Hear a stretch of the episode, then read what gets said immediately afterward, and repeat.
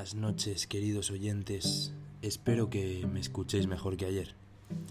Vamos día a día, vamos poco a poco. Se supone que hoy he mejorado un poco la ganancia del micro, que ayer la tenía muy bajita.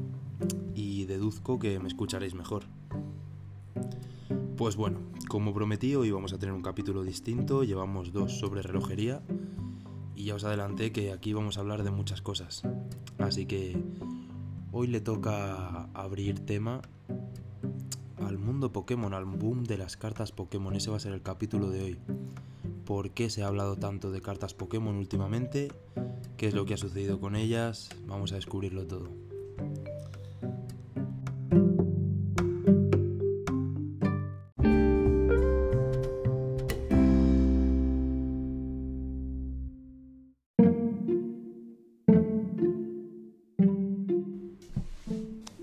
Pues bueno, vamos allá. ¿Por qué ha habido un boom de Pokémon en este año, en el pasado? ¿Qué es lo que ha pasado? ¿Qué es lo que ha sucedido? Pues bueno, al parecer todas las fuentes indican a que hay pues un youtuber bastante famoso que se llama Logan Paul que dicen que fue el detonante de toda esta locura que, que ha estado pasando. Aunque bueno, para poner un poco las cosas en contexto, habría que decir que Logan Paul es verdad que se lo está currando muchísimo con esto y que, y que están sucediendo cosas muy locas. Por ejemplo, fue sabido que se compró un case, una, una caja grande sellada del base set, primera edición, que le valió nada más y nada menos que 3,5 millones de euros y se ha determinado que es falsa, finalmente. Tenéis toda la información en internet. Así que bueno, para que veáis las cosas tan locas que están ocurriendo. Pues bueno, este youtuber eh, fue el primero. Se compró pues a saber cuándo. Mm, bueno, hace, hace un año y pico ya. eh, se compró material sellado, material muy premium, material ultra hiper coleccionable de Pokémon, cartas Pokémon, y las abrió creando pues una nube de expectación, de hype y de todo que se extendió al resto de youtubers prácticamente mundiales. Eh, aquí en España hemos tenido una apertura bastante famosa que fue la del Rubius. Pero bueno, también ha habido muchos más youtubers que han estado abriendo. El Rubius además pues ha abierto dos o tres veces y como que convocaba a más youtubers para que pusieran una participación en la caja que estaba comprando y tal y bueno. Otro de los responsables de este boom es nuestro querido Charizard. Espero que si estás escuchando este podcast y ya pues, te has quedado hasta aquí, eh, sea porque te gusta bastante Pokémon. Si no, pues te voy a explicar que Charizard es un Pokémon bastante conocido. Es eh, un dragón, el dragón este naranjita, de tipo fuego, que bueno, es uno de los Pokémon fuertes de Ash durante, durante las primeras temporadas. Y por eso creo que recordado y querido por todos. De los tres iniciales es el que a nivel coleccionista más valorado está. Y a tanto llega a este punto que mmm, vale la friolera a día de hoy de entre 250.000 y 350.000 pavetes una carta de Charizard base set Shadowless primera edición. O sea que, bueno, ahí hemos dado algunos conceptos Vamos a explicar lo que es. Claro, Base Set es la primera colección de cartas Pokémon que hubo. Se sacó en 1996, si no recuerdo mal. Eh, el término Shadowless se refiere a una serie de errores que se dio pues en una tirada muy pequeñita de las primeras cartas que tal y como indica su nombre en inglés eh, disponían de un error de impresión que consistía en que les faltaba la sombra. Shadowless significa literalmente sin sombra. Entonces, pues bueno, por aquel entonces las cartitas tenían alrededor del Pokémon de ese marco amarillo una sombrita y no aparece representada. Además, hay quien dice que las cartas Shadowless los colores estaban bastante más saturados que en el resto de cartas, lo cual, pues bueno, las hace interesantes. Y primera edición, pues porque, bueno, todas las Shadowless son primera edición, pero, pero bueno, se referiría en este caso a las que fueron hechas las primeras, primeras, primeras de todas de esta colección llamada Base Set. Entonces, pues nada, chicos, básicamente este Pokémon si alguno lo tiene en vuestra en su colección, puede estar teniendo una pastita potencial si es que la carta está perfecta, que eso bueno, como va a haber muchos capítulos ya ya hablaremos sobre esto de las cartas y el gradeo y tal en otros posteriores, pero vamos, que si la carta estuviera perfecta tendréis de 250.000 a 350.000 euritos. Depende de cómo sea la carta, depende de cómo esté, cuál sea el momento del hype, etcétera. Pero vamos, que me parece una locura, eso sí que es una locura. Entonces, bueno, hemos dicho que Logan Paul abrió unas cajitas, que se extendió una especie de fiebre al resto de youtubers mundiales.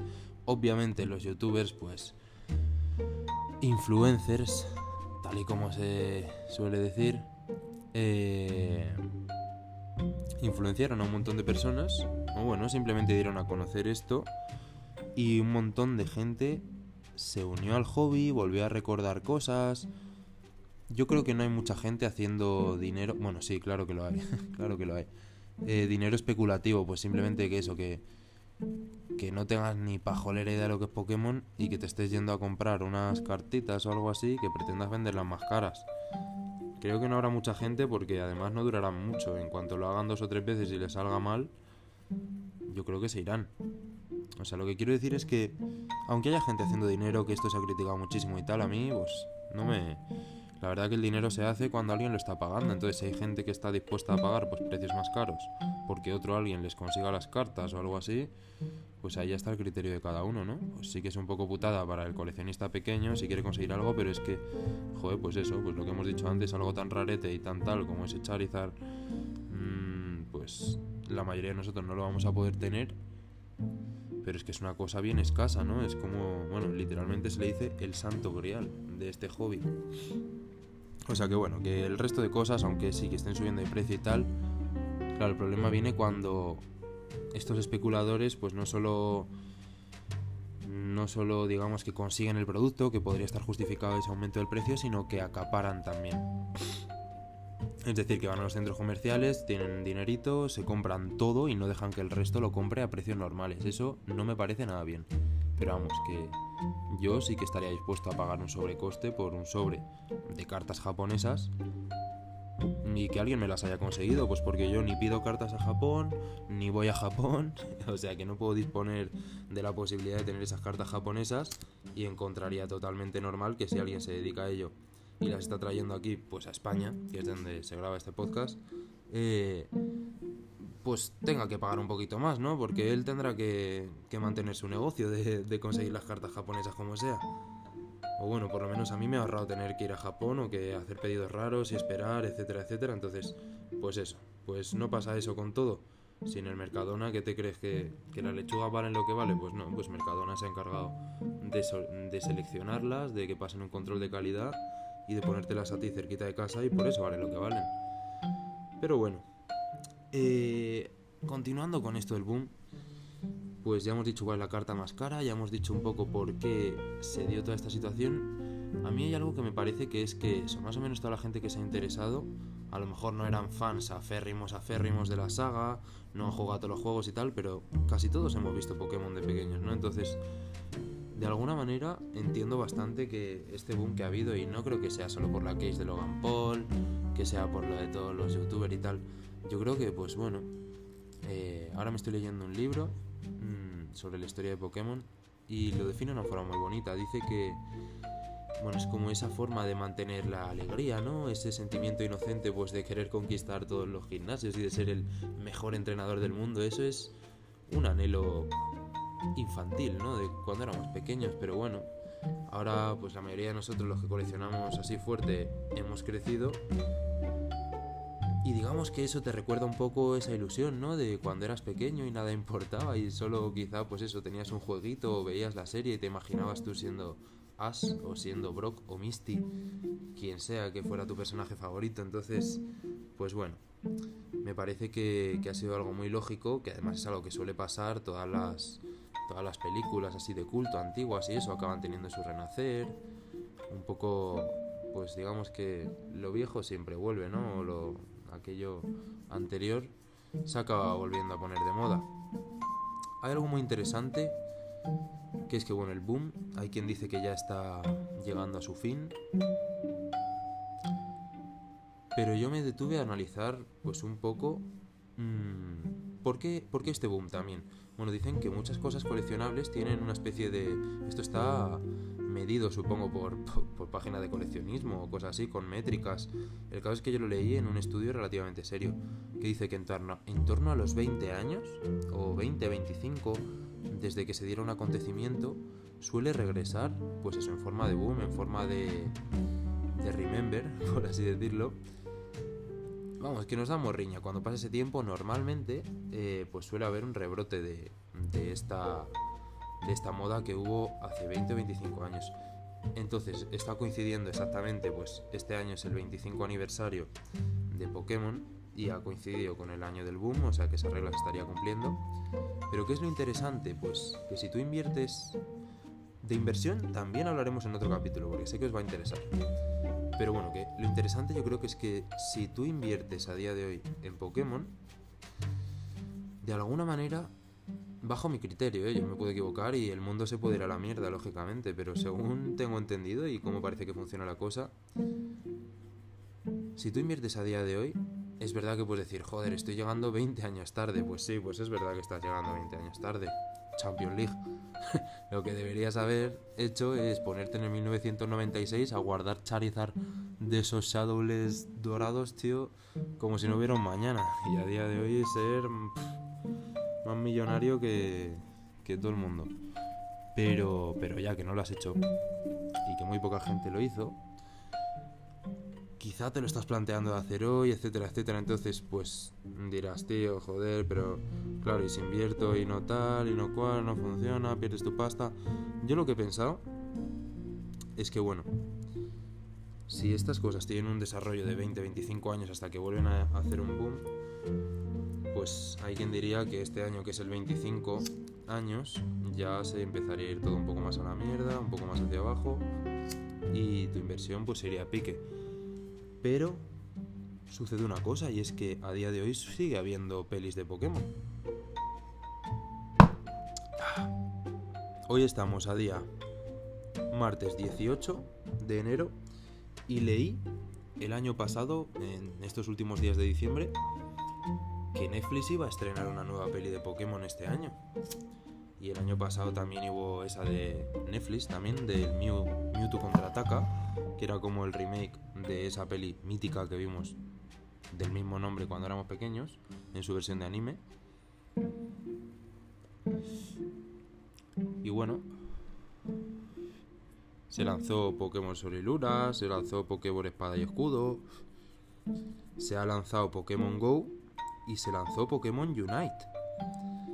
Ahora recientemente, o sea, todo eso este año, que sí que es verdad que es el boom y tal, pero que este boom, que nosotros estamos viviendo como adultos, etcétera, pensar que hay muchos niños que también lo están viviendo, pues ya sea por sus padres o por lo que sea, porque se ponen la tele cuando, cuando están desayunando, ahí verán algo. Yo no sé si siguen echando Pokémon por la tele, pero si no lo siguen echando, pues igual por la noche o cuando saquen la nueva peli o no sé qué, o, o le pedirán el móvil al padre o al hermano y jugarán a Pokémon Go quizá. O sea, eso es seguro, eso es seguro. Que juegan a Pokémon Go, eso es seguro, porque el año que salió Pokémon Go, todos los chavalitos estaban en mi playa, venga a ir para un sitio que se llama El Faro, porque ya había una Poképarada, o sea que...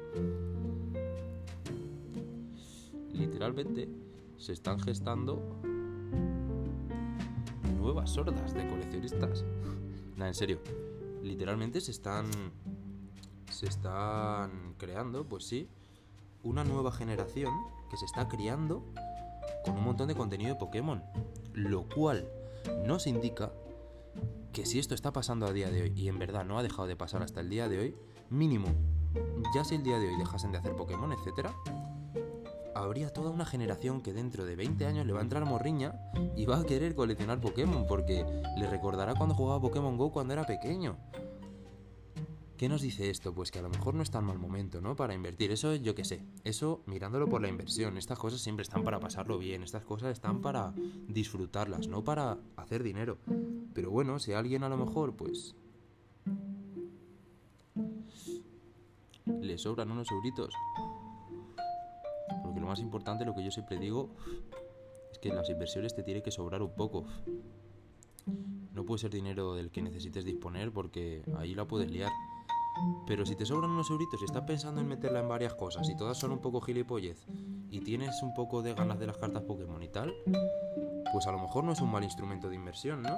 Siempre y cuando las cuides bien, las cuides como un coleccionista para el día de mañana poder venderlas como artículo de coleccionismo, que es lo que te va a generar un beneficio, eh, pues yo, para mi criterio, no, no lo estarías haciendo mal. Yo no soy ningún gurú, no soy ningún inversor. y, y bueno, pues de momento solo tengo este podcast, tengo algún canal en YouTube y tal. Pero poca cosa. No estoy hablando pues desde mi experiencia y desde mi punto de vista totalmente ajeno a este tipo de cosas.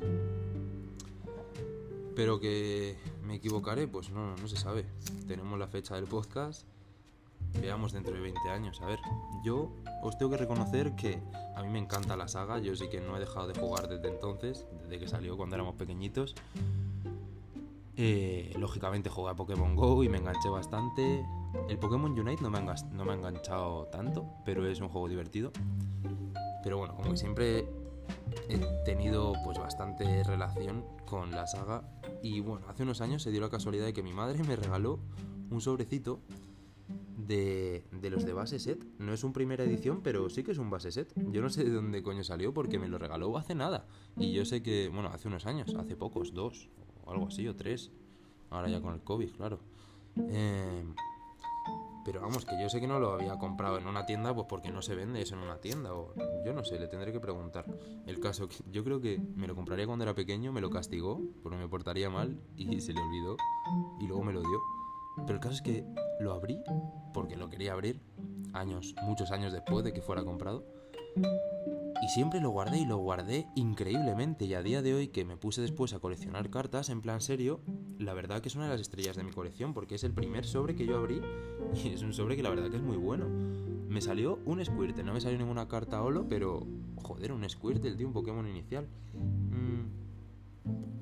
Bueno. Pues eso, os tengo que reconocer que yo tengo mi colección de cartas. He invertido intentar conseguir alguna colección. O sea, set completo me refiero.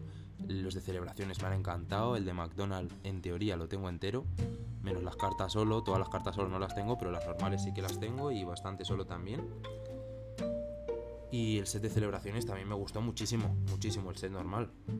De esas me salió un Umbreon, dos Blastoises y bueno, y luego ya cartas chulis de estas, un Reshiram, eh, algún Pikapi, que son la polla. Y bueno,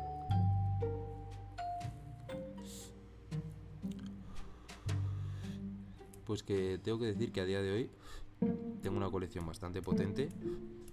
Hay algunas herramientas que podéis utilizar para seguir vuestra colección, por ejemplo Pokédata. Me gustaría sacar un vídeo en YouTube explicando cómo funciona. De momento no lo he hecho, si lo hago os lo avisaré. Pero bueno, es una aplicación muy guay para que puedas guardar como tu portfolio de, cartas y te dice la cotización en base a las últimas ventas en tiempo real o bueno, sí. Eh, así que bueno, es una manera de tener controlado tu portfolio, de ver si alguna carta, pues quizá tenerlo monitoreado si, si sube mucho. Yo que tengo muchas cartas, no sé cuántas tendré, pero cientos de ellas, pues es que es imposible estar al, al tanto de todas, ¿no? Pero estas cosas pasan de vez en cuando, una carta sube bastante de valor o algo así, quizá a ti no te guste mucho y te puedas desprender de ella a un buen precio, que siempre es una, una posibilidad muy interesante para seguir coleccionando, por si lo necesitas para cualquier cosa o para darte un capricho. Entonces, bueno, me gusta mucho eso de los hobbies y del coleccionismo, la verdad.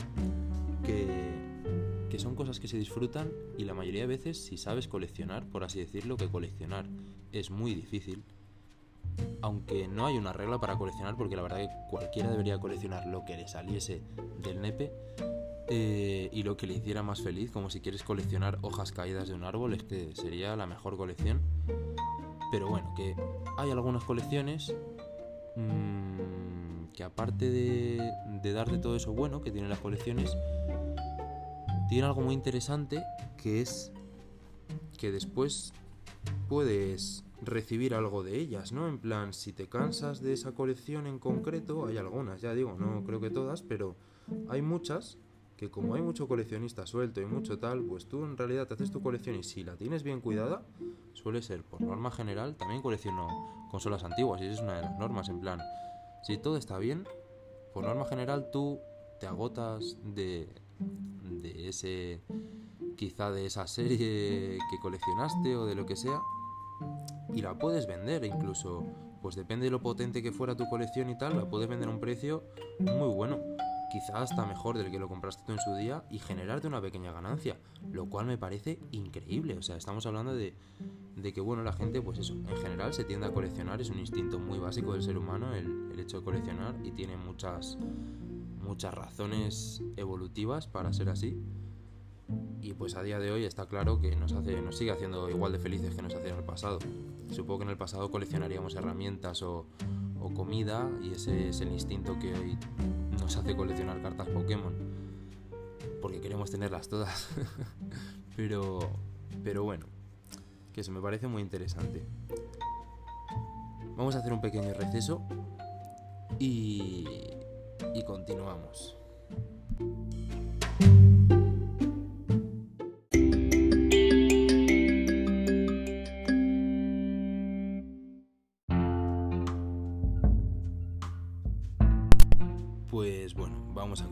Con este boom de Pokémon que ya nos estábamos yendo mucho por las ramas.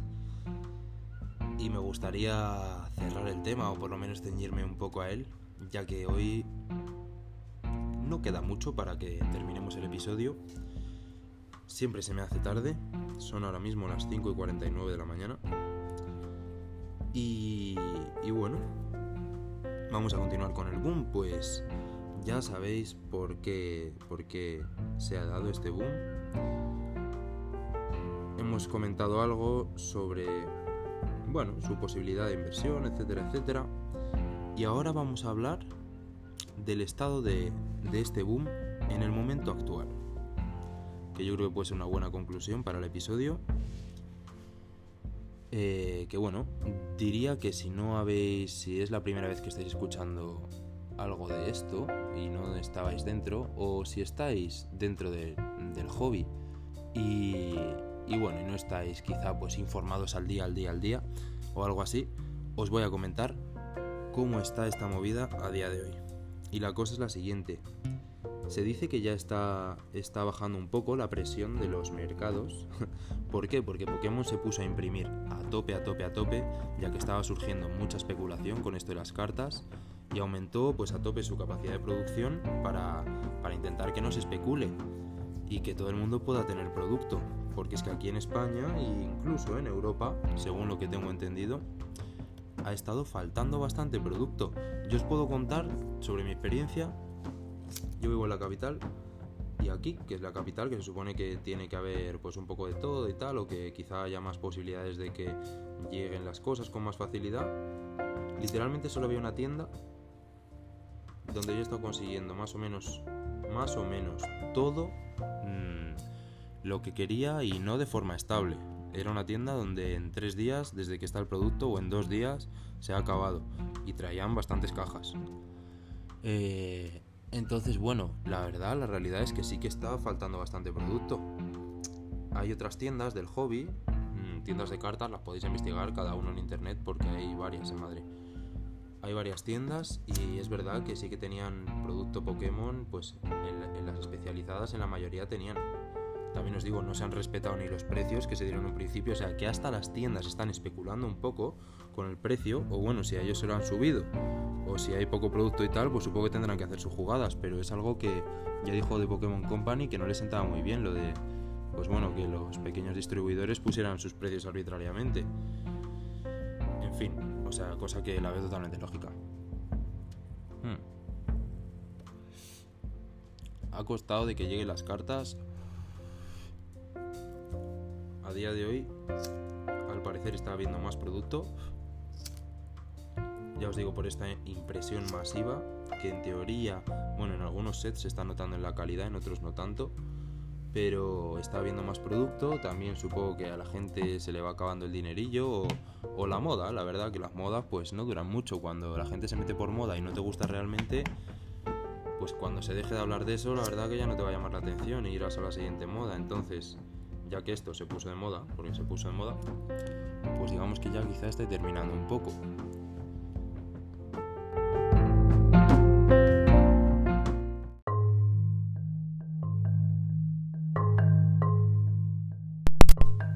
Pues otras razones que han podido que han podido ayudar a que el boom esté bajando es que quizá no se están haciendo ya tantos vídeos. Los, los famosetes de turno, pues eso, lo hicieron una vez para ganarse sus visitas, pero no suben vídeos establemente. Supongo que a todos sus espectadores también les acaba cayendo eso. Algunos se compraría algún sobrecillo, pero ya está. Y luego con el tema de la especulación, pues bueno, se ha perseguido un poco, un poquito. A algunos sitios muy especuladores les han dejado de servir cartas, incluso se conocen los casos en América. Y bueno, y, podemos decir que sí, que puede ser que esté bajando, que sin duda va a tener que bajar, pues por razones lógicas, porque es que no se puede mantener una situación de inflación así, y si no, pues a tomar por culo, porque es que sería más seguro que el oro, ¿sabes? Y eso es imposible, es imposible, tío, la verdad que estamos en el planeta Tierra, que es un planeta muy lógico, o sea, muy loco, pero que también seguimos una cierta lógica, que el oro todavía porque se usa para componentes electrónicos y, y eso es el uso, bueno, y joyería aparte, pero que es como el uso más legítimo que veo yo, en plan, como de que lo necesitamos. Pero las cartas Pokémon no se necesitan para nada. No hay... Las cartas Pokémon no son una materia prima extraíble, no. Se pueden fabricar todas las del mundo. Y si Pokémon, y si esto sube a nivel mundial, y Pokémon pone todas las fábricas del mundo a fabricar Pokémon, nos sobrarían las cartas y no serían ninguna cosa especial. Entonces, bueno, pues eso, que se va a tener que ajustar un poco, va a bajar. Si os gusta la movida, no creo que sea un mal momento para meterse porque se lo están currando muchísimo gracias al boom este también y es un momento de lujo para meterse porque está viendo unas cosas pues eso, increíbles, muy bonitas, productos muy guapos, productos hechos para el coleccionista, quizás no tanto para niños, que eso pues fíjate que tampoco lo veo mal, en plan, pues los niños ya tienen la serie, los peluches y todas esas cosas. Joder. Déjanos a los grandes. Alguna cosilla, ¿no? pues eso, pues las cartas que son así más delicadas, un poco más serias y tal, eh, pues no sé, me parece de, puta madre que, que, Pokémon lo esté enfocando un poco al público más adulto y se está notando. Eh, entonces, bueno, pues yo que sé, que creo que si mola la movida es todavía buen momento para meterse. Como os he dicho, yo creo que de aquí a 20 años, incluso si no has hecho una mala compra y ya te has aburrido de tener tu carta ahí puesta en un escaparate durante 20 años. La podrás vender y no la venderás a mal precio o quizás hasta ganes platita. Y hasta entonces, compres o no compres, pues bueno, disfruta disfruta de la saga, que es, un, es una serie de puta madre. Y la verdad que yo que sé, es un mundo ahí muy completillo y tal. Es una cosa muy interesante. Eh, Disfrútalo lo que puedas. Si te interesa la movida, pues permanece atento a este podcast para enterarte porque iré hablando de, bastantes cosillas. Y poco más puedo decir. Se irá ampliando la información. Estoy pensando en crear un Instagram. Bueno, o en cambiarle el nombre a alguno de los que ya tengo. Borrarle todo. Eh, porque paso de hacerme una nueva cuenta, tío. Es un rollo. Pero bueno, eh, quizá haga un Instagram para que me podáis dejar sugerencias y comentarios ahí más fácilmente porque molaría que esto fuera una vaina así un poquito interactiva. Y si no, pues os seguiré aburriendo con, todas las movidas de siempre. Así que nada, mi gentecilla, me despido que tengo que ir a sobarla ya. Whisperar habla una vez más, esta vez sobre Pokémon, primer capítulo de la serie de Pokémon. Espero que os haya gustado y nos vemos en el próximo episodio. Hasta luego.